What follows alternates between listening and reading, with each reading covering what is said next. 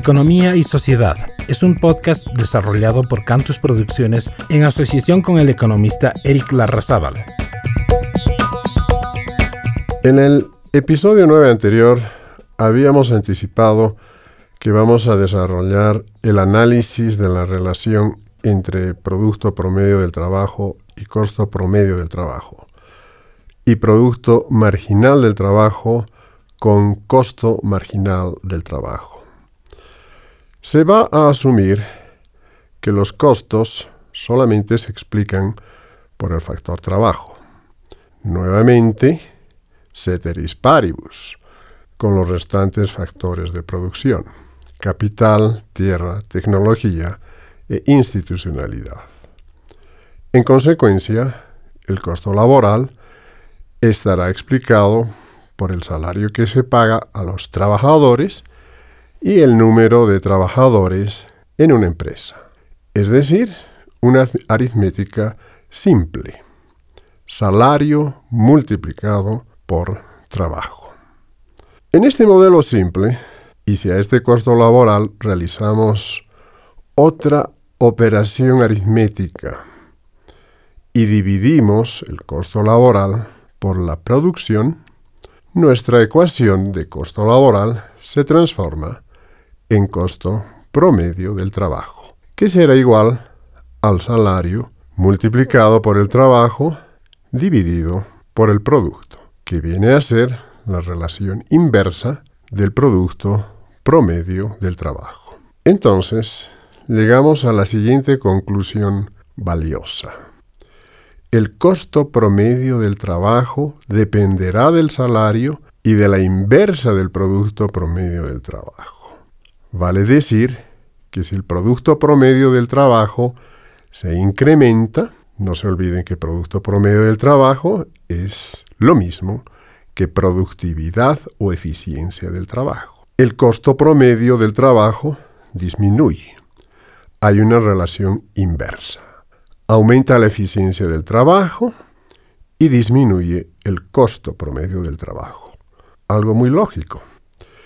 Este mismo análisis lo podemos extrapolar para el caso del costo marginal del trabajo y la inversa del producto marginal del trabajo, dado un nivel de salario. La conclusión será la misma que en el promedio se aumenta el producto marginal del trabajo, dado un nivel de salario, el costo marginal del trabajo disminuye. Y también esta operación funciona en el sentido inverso. Resulta muy accesible para cualquier empresa o institución construir los indicadores de producto y costo promedio del trabajo. Se entiende que dispone de información mensual y anual, mediante la cual puede apreciar el comportamiento en un periodo de tiempo cualquiera, cómo se comporta el producto promedio del trabajo y el costo promedio del trabajo, y hacer una comparación. Se ocurre que el, producto promedio del trabajo, es decir, la eficiencia, tiende a disminuir en el tiempo, es una malísima noticia para la empresa, porque el costo promedio del trabajo tiende a aumentar.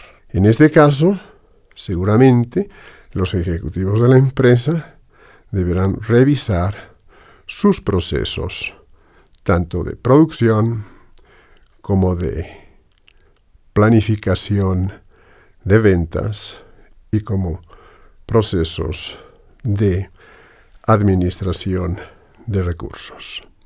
Si el ejecutivo de una empresa o institución tiene conocimientos de estadística, con la misma información mensual y anual, estará en condiciones de calcular, mediante el método, método de los mínimos cuadrados, el producto marginal del trabajo y el costo marginal del trabajo, que también le permitirá analizar la conducta de ambos indicadores. Los costos económicos también pueden analizarse en el largo plazo. Tiempo en el que todos los factores de producción cambian, varían en el tiempo. No existen costos fijos. ¿Para qué sirve esta abstracción? Pues con ella podemos asociar al concepto de economías de escala. Si la empresa dispone de economías de escala crecientes, la productividad o eficiencia de los factores de producción en general, no solamente el trabajo, también serán crecientes. Y por tanto, los costos de los factores de producción, en términos de promedio y marginales, tenderán a disminuir. También podemos analizar la situación contraria, en la que la empresa dispone de economías de escala decrecientes. En este caso, la productividad o eficiencia de sus factores de producción también serán decrecientes y sus costos promedio y marginales crecientes. Esta conducta de costos explica el por qué las curvas de costos promedios y costos marginales en la teoría económica tienen la clásica forma de U. Rápidamente volvamos al concepto de costo marginal. Si aumentamos en una unidad adicional cualquier factor de producción, ya sea trabajo, capital, tierra, tecnología, desarrollo organizacional, nos interesa conocer en cuánto aumenta el costo total. Que si nos detenemos a analizar con cuidado, exprese el comportamiento de la oferta. Si la empresa adquiere más factores de producción, con certeza incrementará la producción juntamente con sus precios. De ahí que de la teoría de los costos también se desprende la explicación y la conducta de la oferta del productor.